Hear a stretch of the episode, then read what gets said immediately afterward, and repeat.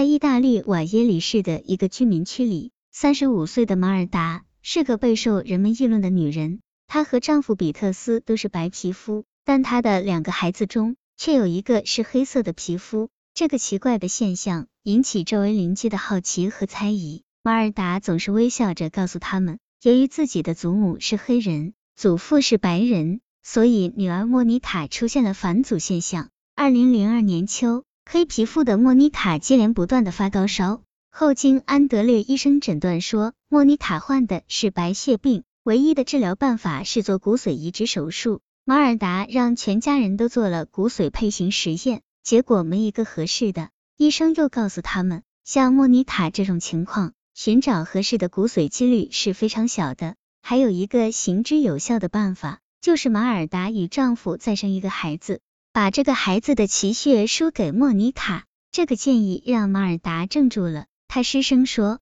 天呐，为什么会这样？”她望着丈夫，眼里弥漫着惊恐和绝望。比特斯也眉头紧锁。第二天晚上，安德烈医生正在值班，突然值班室的门被推开了，是马尔达夫妇。他们神色肃穆的对医生说：“我们有一件事要告诉您，但您必须保证为我们保密。”医生郑重的点点头。一九九二年五月，我们的大女儿伊莲娜也两岁。马尔达在一家快餐店里上班，每晚十点才下班。那晚下着很大的雨，马尔达下班时，街上已几乎空无一人。经过一个废弃的停车场时，马尔达听到身后有脚步声，惊恐的转头看。一黑人男青年正站在他身后，手里拿着一根木棒，将他打昏，并强奸了他。等到马尔达从昏迷中醒来，踉跄的回到家时，已是一点多了。我当时发了疯一样冲出去，可罪犯早已没影了。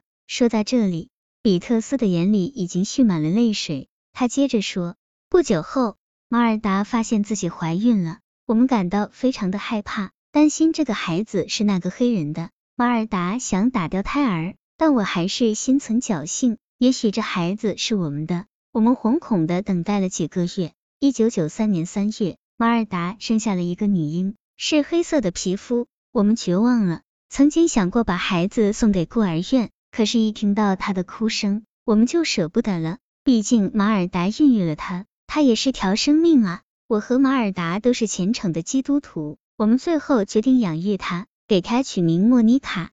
安德烈医生终于明白这对夫妻为什么这么惧怕再生个孩子。良久，他试探着说：“看来你们必须找到莫妮卡的亲生父亲，也许他的骨髓或者他孩子的骨髓能适合莫妮卡。但是，你们愿意让他再出现在你们的生活中吗？”马尔达说：“为了孩子，我愿意宽恕他。如果他肯出来救孩子，我是不会起诉他的。”安德烈医生被这份沉重的母爱深深的震撼了。人海茫茫，况且事隔多年，到哪里去找这个强奸犯呢？马尔达和比特斯考虑再三，决定以匿名的形式在报纸上刊登一则寻人启事。二零零二年十一月，在瓦耶里市的各家报纸上都刊登着一则特殊的寻人启事，恳求那位强奸者能站出来，为那个可怜的白血病女。孩子做最后的拯救，启事一经刊出，引起了社会的强烈反响。安德烈医生的信箱和电话都被打爆了，人们纷纷询问这个女人是谁，他们很想见见她，希望能给她提供帮助。但马尔达拒绝了人们的关心，他不愿意透露自己的姓名，更不愿意让别人知道莫妮卡就是那个强奸犯的女儿。当地的监狱也积极帮助马尔达。他们为医院提供了一份一九九二年后的罪犯名单。马尔达和比特斯与这些人一一取得联系，许多当年的罪犯都表现出足够的真诚和关注，纷纷提供了线索。但遗憾的是，他们都不是当年强奸他的那个黑人。